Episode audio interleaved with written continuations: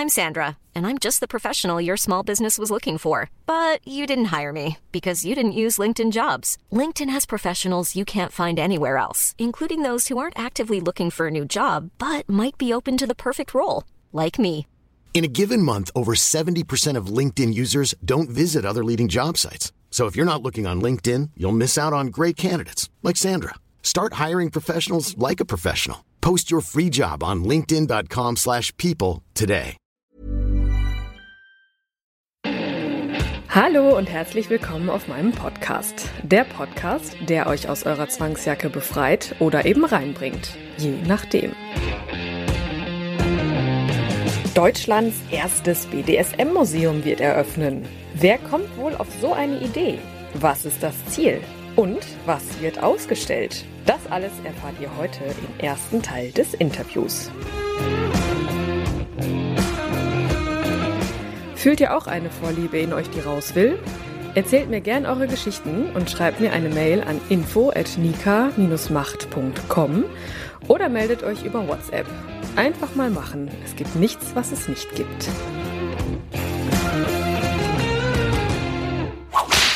Hallo Janus und Solea. Ihr habt mich angeschrieben, da ihr was ganz Besonderes und Wertvolles vorhabt. Zitat zur Kulturvermittlung und Akzeptanzförderung von BDSM. Das habe ich von eurem Instagram-Profil schon abgeguckt. Ähm, und ihr seid da ja schon mittendrin und wollt ein, ja, er verfolgt ein ganz besonderes Projekt. Erzählt mir daher gerne mal, worüber wir uns heute unterhalten werden. Genau, also ich bin äh, Janus und zusammen mit äh, Solea haben wir im letzten Jahr im August äh, 2020 das Projekt äh, so ein bisschen geboren, ein BDSM-Museum in Hamburg zu gründen, ähm, ein gemeinnütziges, in dem wir BDSM-Kultur vermitteln und zeigen, was ist BDSM und wie wird das ausgelebt und äh, was für Mythen und Vorurteile und Unwissenheit ist oft damit verbunden also man kann sich das so vorstellen, dass die Zielgruppe des Museums äh, die Eltern sind, die man dann äh, ins Museum führen kann und denen zeigen kann, worüber BDSM eigentlich, worum es da eigentlich geht, dass das alles auf Einvernehmlichkeit basiert und Vertrauen und Respekt und gegenseitiger Achtung und äh, dass Gewalt und Missbrauch eigentlich im klaren Gegensatz dazu stehen und genau das ist ja oft ein, ein so Stereotyp oder Stigmata, was BDSM oft anhängt. Genau, und ich bin Miss Soler und äh, bin quasi mit die Projektleiterin und verfolge halt eben dieselbe Ziele und auch in der Hoffnung, dass es ein tolles Projekt dann wird, was dann auch letztendlich dann in Hamburg stattfinden soll. Spannend. Meine Güte, wir hatten ja beim Vorgespräch, habe ich ja schon gedacht, Wahnsinn, was ihr da vorhabt. Erzählt mal, wie kamt ihr auf die Idee, sowas zu machen? Ja, das klingt tatsächlich ein bisschen wahnsinnig. Ähm, also wenn man sich so denkt, oh mein Gott, ich habe ich hab selber jetzt beruflich nicht so viel mit, mit Museen zu tun gehabt, außer dass ich gerne in ein Museum gehe. Aber ich leite in Hamburg zwei Stammtische zusammen mit anderen Orgas. Und ich sehe halt immer wieder, dass wenn man drüber redet, das sind Diskussionsstammtische einmal auf Englisch und einmal auf, auf Deutsch, ähm, sehe ich immer wieder, dass einfach da viel, so viele Perspektiven es gibt und so eine breite Vielfalt. Und wenn man sich nicht mit dem Thema beschäftigt oder eben nicht auf Stammtische geht und im Internet sich viel damit beschäftigt, dann merkt man gar nicht, was, was das alles eigentlich überhaupt bedeuten kann. Und dann hat man einfach nur vielleicht ein paar Ideen oder Meinungen oder Assoziationen, vielleicht sogar mit Gefühlen und Ängsten und Scham behaftet, oft mit Sexualität. Und das versperrt einen, glaube ich, eine Sicht auf ein sehr schönes Thema, was wir eben präsentieren wollen. Okay, oh Gott, jetzt muss ich mal äh, sortieren, welche Fragen ich alle habe. okay, du leitest oder ihr leitet wahrscheinlich zusammen BDSM-Stammtische. Wie kamt ihr dazu? Also fangen wir mal hinten einfach mal an. Wie kam das alles zustande? Boah, also ich bin ähm, erst seit fünf Jahren eigentlich in Hamburg. Davor, also ich komme ursprünglich aus Österreich und ich habe dort relativ, ich habe eigentlich seit meiner Jugend gemerkt, dass mich halt andere Dinge sexuell interessieren und mich immer so ein bisschen außen vor gefühlt und, und so ein bisschen komisch gefühlt, dass äh, mich Dinge, die andere in meinem Alter vielleicht nicht äh, mehr interessieren, äh, nicht so interessieren. Und dann einfach hat sich das entwickelt, dass ich dann gesagt habe, na gut, dann möchte ich das suchen und dann möchte ich das auch ausleben und dann möchte ich Menschen treffen, die die äh, das auch machen wollen und die das wirklich machen wollen und einvernehmlich und und eben ja aus aus Wertschätzung und nicht heraus einfach nur aus einem Gelüste quasi seine eigenen Bedürfnisse zu befriedigen. Habt ihr euch dann in dem Kontext auch kennengelernt? Ja, also quasi, ähm, ich hatte durch einen jetzt Ex-Freund äh, quasi ihn, der, der, also ich bin dadurch halt zu diesem Stammtisch gekommen und habe ihn da quasi kennengelernt, genau. Also bei mir ist die, der Hintergrund, ich komme halt quasi, also ich habe erst sehr spät mit BDSM angefangen, weil ich halt irgendwie gar nicht wusste, dass das BDSM ist, was ich tue oder halt gerne habe und ähm, komme halt noch ursprünglich so aus dem Manga-Anime-Bereich noch von Anno dazumal. Das war halt meine Jugend und habe da damals einen Stammtisch in Baden-Württemberg geleitet. Also Stammtisch war halt eben ein äh, monatliches Treffen und genau, und dann konnte man sich halt eben verkleiden und ja, eben, man war halt unter Gleichgesinnten. Und das fand ich halt ganz schön und das war halt auch mit anderen Organisatoren und genau, und dementsprechend fand ich das auch schön, als ich dann Jahre später dann halt eben in Hamburg das dann halt eben auf der auf einer anderen Art und auf anderen Interessen quasi gefunden habe halt. Also mit dem BDSM Stammtisch oder halt Stammtische in Hamburg. Genau. Ja es gibt ja ziemlich viele Stammtische in Hamburg. Und wie ich nach Hamburg gekommen bin ich hatte da in London, war ich einmal auf einem Stammtisch, das kann man schon gar nicht mehr Stammtisch nennen. Das war so ein großes Treffen, da waren 60 bis 80 oder mehr als 80 Leute waren da in einem großen Pub und ähm, das war alles quasi ein Stammtisch und es war total normal, dort herumzugehen und dann haben auch Leute teilweise aufgehört zu reden, haben, haben, haben einen eingeladen und gesagt, hey, um, we were talking about XY, um, what's your opinion on this and who are you? And, und die waren gleich so einladend und, und so dieses, dass man nicht eine feste Gruppe hat, einen Kern, aber viele Leute, die sich kennen, die sich, die gerne über das Thema reden oder sich damit beschäftigen und die sich frei begegnen, ohne dass das jetzt eine feste Riege ist oder Freundschaftsclub. Das hat mich sehr, also geprägt und wie ich nach Hamburg gekommen bin, habe ich das zum Teil gesehen, dass es ähm, zum Beispiel den MHC-Stammtisch gibt. Das ist ein sehr diverser Stammtisch, wo einfach viel Vielfalt auch ist und wo man auch gut begegnet wird. Und es gibt auch andere Stammtische, die dann ein bisschen mehr so ein bisschen, wenn man da als Neuling dazukommt, wo man ein bisschen am Anfang vielleicht ein bisschen mehr beäugt wird, aber generell sind, glaube ich, alle Stammtische in Hamburg auch sehr einladend. Und was, wieso ich dann mich entschlossen habe, bei zwei Stammtischen als Mitorga mitzumachen, war, weil mir wichtig war, dass man halt auch wirklich über BDSM reden kann. Und manchmal kann es sein, dass auch wenn die Stammtische sehr einladend sind, man doch viel über Privates redet. Und das war mir halt wichtig, dass ich auch eine Gesprächsquasi Basis habe, um über BDSM reden zu können oder das von anderen Geschichten zu hören dazu. Und oft ist manchmal gerade am Anfang, glaube ich, die Hemmschwelle über BDSM zu reden sehr hoch. Und wie kam es dann dazu, ein Museum eröffnen zu wollen? Das ist ja schon ein Riesending, was ihr da vorhabt, beziehungsweise ist ja schon fast fertig, wenn ich das richtig verstanden habe. Wie kam es dazu mit dem Museum? Also das war eigentlich, ähm, als, als der Lockdown im, im August, also Juli, August, war das ja zeitweilig ein bisschen aufgehoben und dann konnten wir uns im Biergarten so ein bisschen treffen und auseinandersitzen und so. Und ich habe dort einfach wieder gemerkt, wie schön es ist, über das Thema zu reden und wie blöd es ist, dass viele jetzt während Corona einfach nicht sich mit Menschen treffen können und dem Thema begegnen können und dann bleibt halt nur das Internet übrig und das Einzel, vielleicht einzelne Treffen mit einzelnen Personen. Und da, da habe ich mir gedacht, es wäre doch schön, wenn es einen Ort gibt, wo man hingehen kann und sich das anschauen kann und dem Thema neutral begegnen kann. Und ich kann mich erinnern, ich war zwei Jahre davor in Island im Penismuseum, zum Beispiel in Reykjavik. Und ich war damals ziemlich enttäuscht, weil ähm, man sieht dort einen Haufen Falli und ähm, man sieht von verschiedenen Tieren, von Walen ganz groß bis Maus ganz klein. Und das ist so alles irgendwie belustigend, aber am Ende ist irgendwie der, der pädagogische Wert war da leider ähm, nicht so hoch. Und das war auch gar nicht beabsichtigt. Also dahingehend war meine Enttäuschung vielleicht irgendwie auch ähm, ja nicht gerechtfertigt, aber zumindest ist halt dieses, eigentlich hätte ich mir mehr gewünscht, äh, darüber zu erfahren über das und das Thema. Und dann habe ich mir gedacht, na, wieso gibt es eigentlich nichts über BDSM im Museum? Und dann habe ich mal geschaut, was gibt's denn da eigentlich dazu? Und es gibt tatsächlich in Chicago gibt's das Lever Archives Museum, ein Museum, die machen eben genau BDSM-Kultur, die sie dort vermitteln und vor allem auch die, die Gay-Lever-Kultur, also Gay- und Lever-Kultur. Und das ist nicht immer nur BDSM, also das sind ganz viele Kulturen und Subkulturen vermixt und aber auch vor allem viel auch Geschichte über Ausgrenzung und über ähm, den Kampf um Anerkennung und um Selbstbestimmung ist dort auch viel drinnen. Und das hat mich also das hat mich einfach so ein bisschen inspiriert zu sagen, das braucht man eigentlich auch hier, weil nicht jeder kann nach Chicago reisen und äh, sich das anschauen oder möchte. Und äh, ich glaube, Hamburg ist eine tolle Stadt und ein gutes Pflaster, wo das durchaus einen guten Platz hat auch. Ich habe ja jetzt schon ähm, so ein bisschen mal geguckt, dass es soll wirklich ein physisches Museum werden. Das, also wo, wo kann man das denn, da dürft ihr das schon verraten, wo es dann am Ende sein wird? Also äh, wir sind wir sind auf der Location-Suche. Ähm, ich habe zum Glück ah. beruflich zu, damit zu tun gehabt mit Geschäftsmieten, mit Vermietern und Vertragsbeziehungen und kenne so ein bisschen den, den Mietmarkt in Deutschland ähm, und habe auch noch Geschäfts also Kontakte zu zu ähm, was derzeit vor sich geht in der Branche und wir wollen eigentlich weg von diesem Schmuddel-Image und diesem dunklen und irgendwie verwinkelten, sondern hin zu einer typischen weißen, hellen Kunstgalerie oder auch ein typisches Geschichtemuseum, so ein bisschen, bisschen eine Mischung auch, auch daraus. Und ja.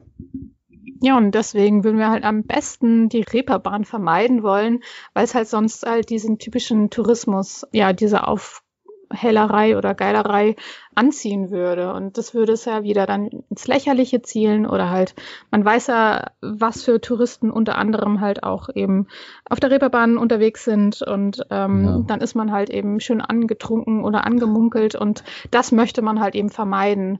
Und da. Damit vor allem assoziiert zu werden, ja. Genau, und deswegen wäre halt nämlich der ideale Wunsch halt vielleicht sogar Hafen City oder halt auch in der Nähe vom Bahnhof, da gibt es ja auch coole Hallen und also da gibt's ja auch unter anderem, glaube ich, die Kunstgalerie und auch andere Museen. Und um halt in einem netten Umgeben, also in einer netten Umgebung zu sein, die halt eben einlädt, sich halt mit der Materie gewissenhaft quasi auseinanderzusetzen und nicht um halt sich darüber zu belustigen. Genau. Ihr wollt vor allem auch so diese ganze Historie mit reinbringen, ne? Das war ja so spannend. Ihr habt ja auch richtig geile genau. Kontakte schon, ne? das stimmt. Also das ist also so ein bisschen wenn man danach fragt, dann kommt. Wir haben eben von Historikern und Historikerinnen, die uns im Werke empfohlen haben und auch aus der Museumspädagogik da Links und so. Es gibt im Schulenmuseum in Berlin, die hatten eine Sonderausstellung zur lesbischen und ich glaube auch Transgender BDSM. Da bin ich mir jetzt nicht mehr ganz sicher. Und auch da mit der Kuratorin schreiben wir gerade, ob die uns da auch ein paar Tipps geben kann. Und es gibt ein tolles Buch, das kann ich jedem empfehlen, der sich zur BDSM-Geschichte interessiert, das tatsächlich wirklich gut ist mit vielen Quellen. Das heißt uh, A Lover's Pinch, A Cultural History of Sadomasochism. Also genau das Thema auch wirklich. Und das ist, finde ich, sehr gut recherchiert. Es fängt an vom Mittelalter, von den Flagellanten und endet dann auch im Internetzeitalter mit äh, den Foren und mit den Stammtischen und mit der heterosexuellen Szene. Und das ist, glaube ich, sehr gut beschrieben, weil es halt wirklich diese nuancierte Entwicklung und Perspektiven aufzeigt. Und es zeigt eben auch, dass in der Vergangenheit generell das Bewusstsein für Einvernehmlichkeit und für einen positiven gemeinsamen Umgang mit Sexualität einfach nicht in der Art, wie wir es heute kennen, nicht vorhanden war. Sei es jetzt BDSM oder sei es normale Sexualität. Also bis in die 1990er Jahre, glaube ich, in Deutschland, ähm, äh, war ja Vergewaltigung in der Ehe gab es nicht als, als Rechtsbegriff. Und äh, das zeigt eigentlich, dass unsere Gesellschaft jetzt sich eigentlich zunehmend entwickelt, dass wir ein besseres Verständnis haben, wie wir miteinander fürsorglich und, und äh, respektvoll und in Achtung und, und Verständnis miteinander umgehen können, auch sexuell. Und das schließt natürlich BDSM ein, aber auch normale Sexualität. Da frage ich euch gleich nochmal oder später nochmal, dann verlinke ich den, oder setze ich den Link mal unten in die Show Notes, dann können sich die Leute das mal angucken, weil das ist ja schon echt spannend, auch mal den Moment so ähm, herauszufiltern, ab wann BDSM als unnormal galt oder gilt. Ne? Das ist so dieses unnormal, dieser Begriff oder dieses etwas Verwerfliche, das irgendwann ist es ja entstanden, ne? Ja, also ich glaube, dass es halt äh, immer auch eine sehr persönliche Geschichte ist, ab wann man selber für sich beginnt zu begreifen, dass BDSM nichts Krankhaftes ist, sondern dass das etwas ist, was einen bereichern kann in seinem Leben. Und das haben ja viele, die das machen und die, die damit Erfahrung haben, haben positive Erfahrungen damit. Es gibt auch viele negative Erfahrungen, wie es auch mit Sexualität viele negative Erfahrungen gibt. Und ich glaube, Deswegen ist es auch wichtig beim Museum, dass wir nicht zu idealisiert vielleicht BDSM darstellen, aber auch nicht zu sehr immer dieses, diese Stereotypen Sichtweisen und so, ähm, sich davon nicht beirren lassen, würde ich mal sagen. So Lea, du hast vorhin einmal gesagt, ich wusste nicht, dass es BDSM ist, was ich tue, als du so ein bisschen von dir erzählt hast. Das passt vielleicht gerade ganz gut. Genau. Dieses, was ist BDSM für jemanden eigentlich? Also äh, wenn ihr da, wenn wir da nochmal das Museum auch mit aufgreifen, was stellt ihr da aus oder was, was können Menschen da für sich This Mother's Day, celebrate the extraordinary women in your life with a heartfelt gift from Blue Nile. Whether it's for your mom, a mother figure, or yourself as a mom, find that perfect piece to express your love and appreciation. Explore Blue Nile's exquisite pearls and mesmerizing gemstones that she's sure to love. Enjoy fast shipping options like guaranteed free shipping and returns. Make this Mother's Day unforgettable with a piece from Blue Nile. Right now, get up to 50% off at BlueNile.com. That's BlueNile.com. Entdecken, was BDSM für sie ist. Also zu mir zum Beispiel war halt eben im, im Zuge dessen, wie ich meine Sexualität eben äh, ähm, ja entdeckt habe, waren halt eben ein paar Dinge, die ich halt auch nicht gedacht hätte oder als Fetisch oder als Kink de definiert hätte so. Und ähm, weil man ja immer, also man denkt ja meistens gerne in Schubladen und dementsprechend war so dieses, okay, was ist abnormal, was ist normal, was macht ein normaler sage ich jetzt mal, äh, heterosexueller Mensch oder bisexueller Mensch oder was auch immer Mensch, so im Bett und auch miteinander. Und dementsprechend war mir halt dann eben, man hinterfragt dann doch irgendwie irgendwann manch, also manchmal, wenn es dann auch nicht so gut ankommt beim Partner, mit dem man gerade interagieren möchte. Und genau, und das bringt halt einem dann, also im besten Fall dann doch zum Reflektieren. Und bei mir war das halt eben durch Cosplay unter anderem war das halt ein ja, ein, ein Fenster quasi zur Sexualität. Natürlich Cosplay, ich weiß jetzt nicht, ob jeder von euch, äh, von deinen Hörern weiß, was Cosplay ist. Erklär ruhig gerne. Das ist quasi, es nennt sich also Kostümplay und kommt aus dem Anime-Manga-Bereich quasi, also das ist diese Subkultur und ist prinzipiell, also man verkleidet sich halt eben als den Anime, Manga oder Game Charakter und ist eigentlich halt eben nichts Sexuelles so primär. So, man stellt halt was dar, dann werden Fotos gemacht, man geht zur Convention und das ist so im Prinzip also ein großes, ein großer Pool von einem, also mit Fans und für Fans. Und natürlich, also ich, wenn ich jetzt zurückdenke so an meine Jugend, ich habe halt mit glaub, 14, 15 damit angefangen, bin auf Cons gegangen und gefahren und da waren alle irgendwie sehr hormonell gesteuert und das hatte dann doch immer irgendwie einen gleichen sexuellen Touch. Und natürlich, ne, Cosplay ist eigentlich generell nichts Sexuelles, aber man macht halt, was man, also es ist was Sexuelles, wenn du was Sexuelles draus machst. So, das ist genauso wie mit Kings und mit Fetischen im Grunde genommen, ich glaube, es gibt alles und es kann auch alles zu einem Kink oder einem Fetisch sein, wenn du es als solchen empfindest und wenn du halt eben Dinge damit rausziehen kannst. Also sprich, äh, wir hatten jetzt letztens mehr oder weniger die, die Thematik, ist gefesselt sein ein Kink oder ist es schon mal ein Fetisch? Und ähm, weil man es, es ist ja im Prinzip eine Art wie, eine, wie ein Verb und es ist ja, also der Überbegriff ist ja dann eben ne, Rope oder Shibari Play und wie auch immer. Und es ist ein Gefühl, was da entsteht oder mehrere Gefühle. Und das ist, glaube ich, halt eben, wir wollen halt mit dem Museum verschiedene Kings und Fetische darlegen, aber auf einer Art und Weise, dass man halt nicht mit unserer Meinung, also dass wir das so neutral formulieren und präsentieren, dass wir das halt eben sagen, das ist nicht unsere Meinung, also weil wir keine Stellungnahme dazu nehmen wollen, weil dann wäre es sonst irgendwie irgendwann mal aus Versehen King-Shaming und das ist ja nicht unsere Art und Weise. Deswegen möchten wir halt eben auch andere Leute quasi oder du und ich und jeden quasi einladen, dass diese Person dann halt eben ihren Kink präsentiert. Also unter anderem in Form von Texten und äh, Erfahrungsberichten, aber was auch eben ganz schön wäre, wären halt eben auch während der Session, dass da dann Fotos entstehen. Und da sieht man dann halt eben, was passiert mit den Emotionen, was passiert im Gesicht, was, das macht's halt dann greifbarer für einen, um das dann zu verstehen. Ist es ein Kink, ist es ein Fetisch und was empfindet denn die Person dabei? Weil ich glaube, das ist das, was uns ja auch berührt, warum wir alle äh, eigentlich glücklich sind, wenn wir BDSM betreiben, weil wir alle irgendwie etwas haben, wofür wir brennen und weil es uns allen gefällt und weil es halt eine extrem Intimität auch da liegt. Also wir offenbaren ja auch mit diesen Session-Fotos und mit diesen Geschichten zeigen wir halt eine extreme Form von Intimität und die dann offen für, sage ich jetzt mal, Vanillas oder wer auch immer darzulegen, damit die nachvollziehen können,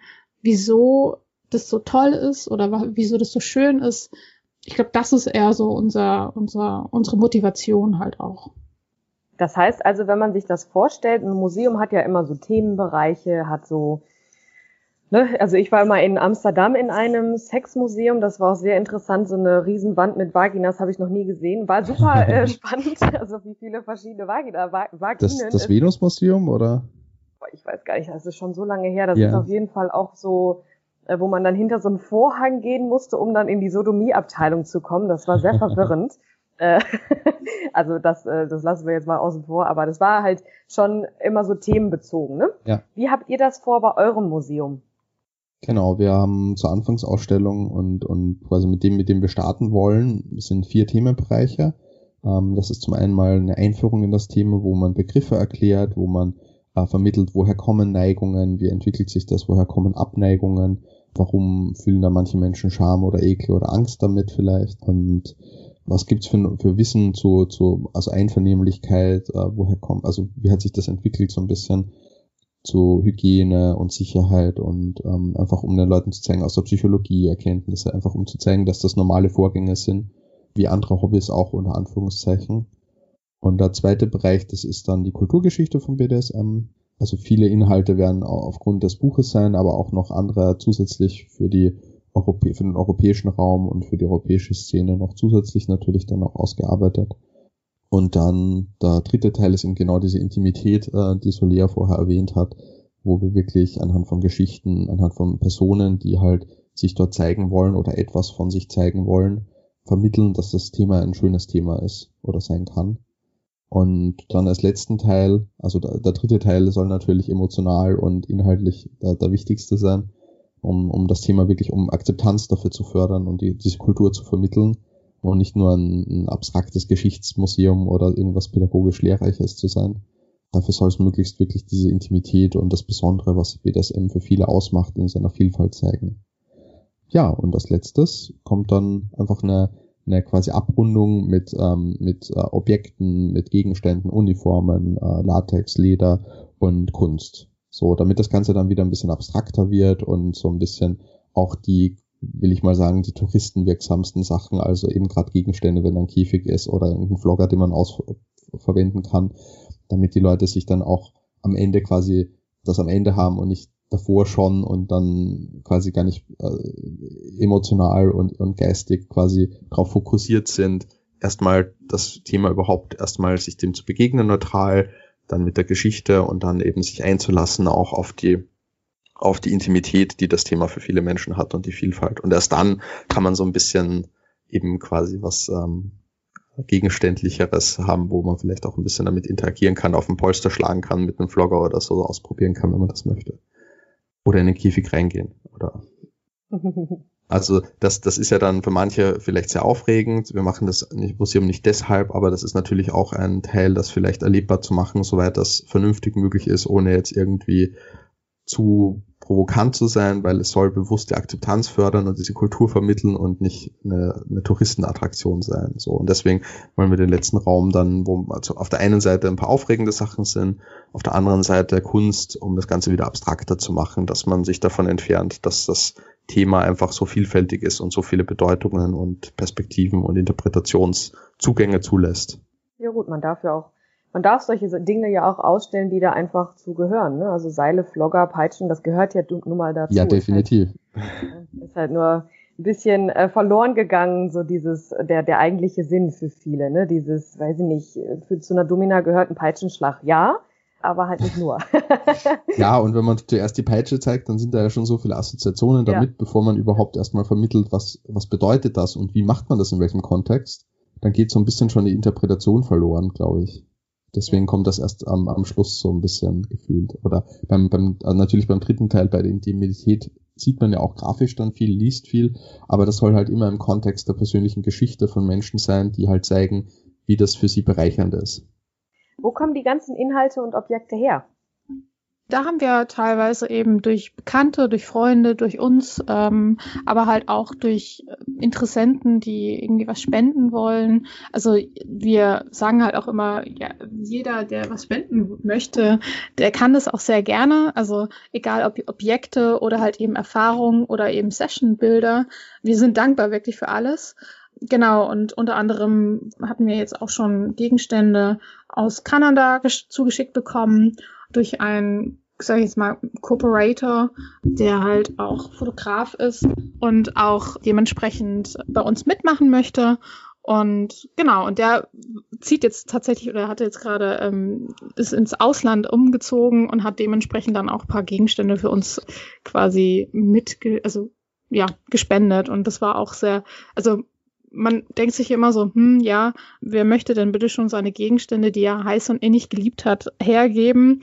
Weil das also zu den Gegenständen sind ja auch Stories dahinter. Und ähm, da ist halt eben das ein oder andere geliebte, ja, Exemplar mit dabei. Und da kann es auch sein, dass vielleicht durch eine Trennung gibt es dann plötzlich von einem DS-Couple plötzlich das Halsband von der Dame oder, oder dem wow. Herrn.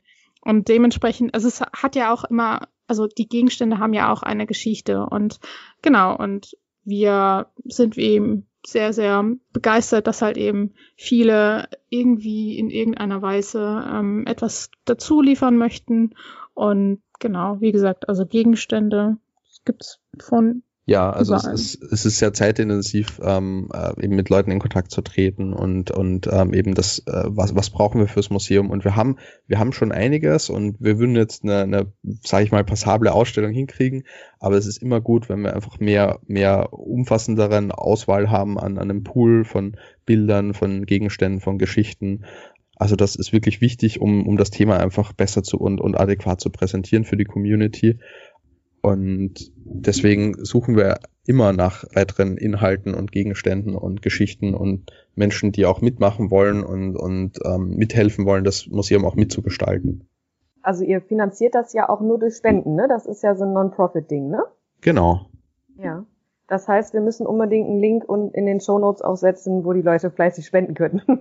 genau, also die Gesellschaft ist im Moment in Gründung. Ähm, wenn sie im, also die, die gemeinnützige äh, Gesellschaft, wenn die jetzt äh, dann eingetragen ist, dann äh, ab dem ab dem Zeitpunkt kann ich dann die Spenden quasi für diese Gemeingesellschaft äh, entgegennehmen und dann auch Spendenquittungen ausstellen. Das kann man dann schön von der Steuer absetzen. Also der deutsche Fiskus unterstützt uns da äh, tatkräftig, indem er sagt, dass äh, Kulturvermittlung und Akzeptanzförderung zu BDSM gemeinnützig ist und im Dienste der Gesellschaft steht. Also da habe ich den, habe ich, habe ich ein amtliches Schreiben, dass für das, was wir tun, gut ist für, für die Gesellschaft. Hätte man das gedacht? ja, das, das war mir auch sehr wichtig, darum zu kämpfen, dass, ähm, weil ja. ohne Gemeinnützigkeit ist es halt wieder so ein Kommerzprojekt und dann wird man gleich wieder belächelt oder ähm, dann möchte man nur Geld damit machen oder so und damit ist es viel schwieriger, halt wirklich auch, auch zu vermitteln, dass das Thema was Seriöses ist und deswegen ist halt das ähm, für mich, für mich extrem wichtig, dass es gemeinnützig ist und bleibt.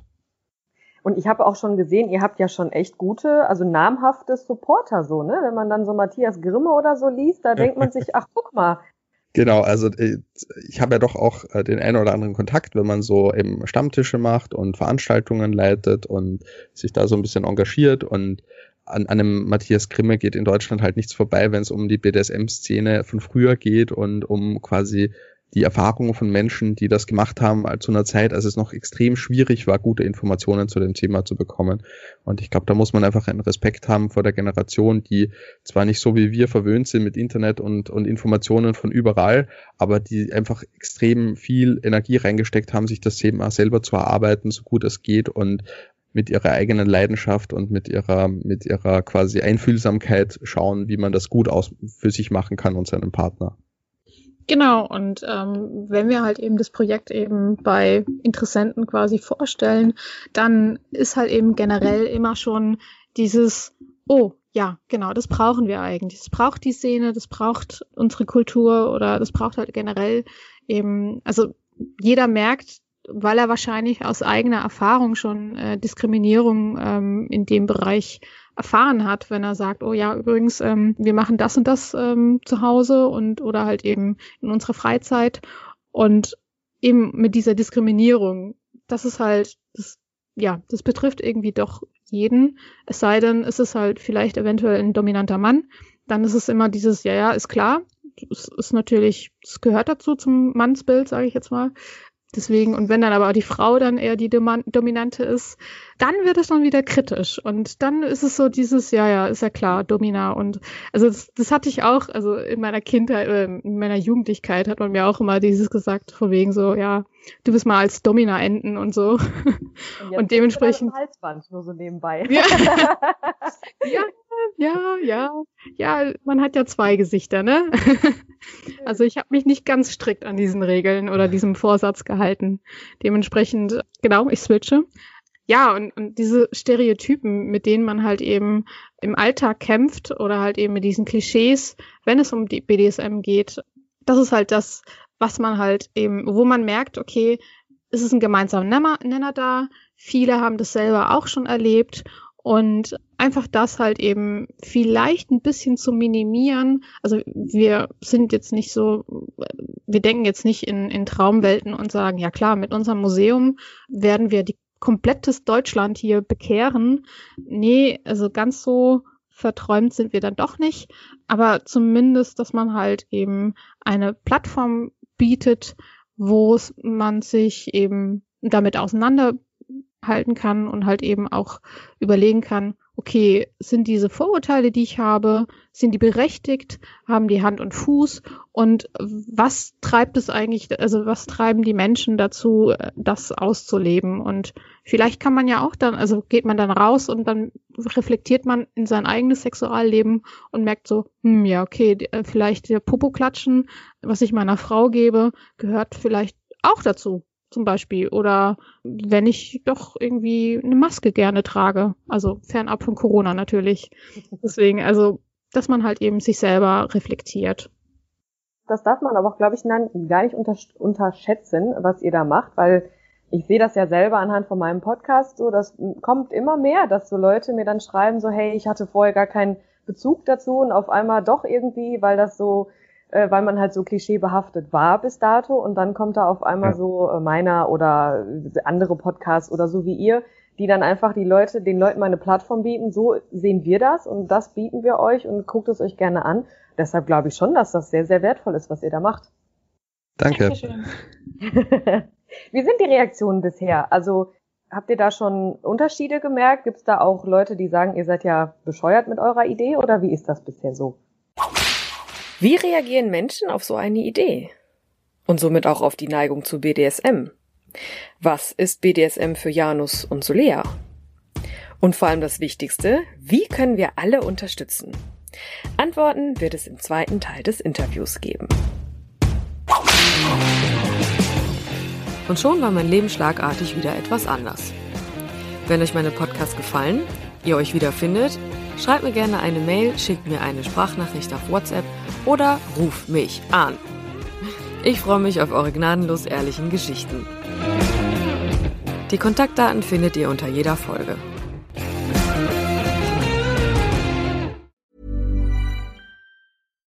Here's a cool fact. A crocodile can't stick out its tongue. Another cool fact, you can get short-term health insurance for a month or just under a year in some states.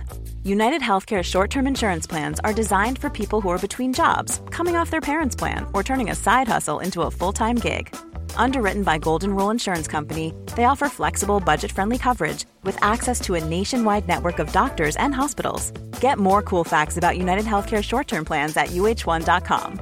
Hey, it's Paige DeSorbo from Giggly Squad. High quality fashion without the price tag? Say hello to Quince.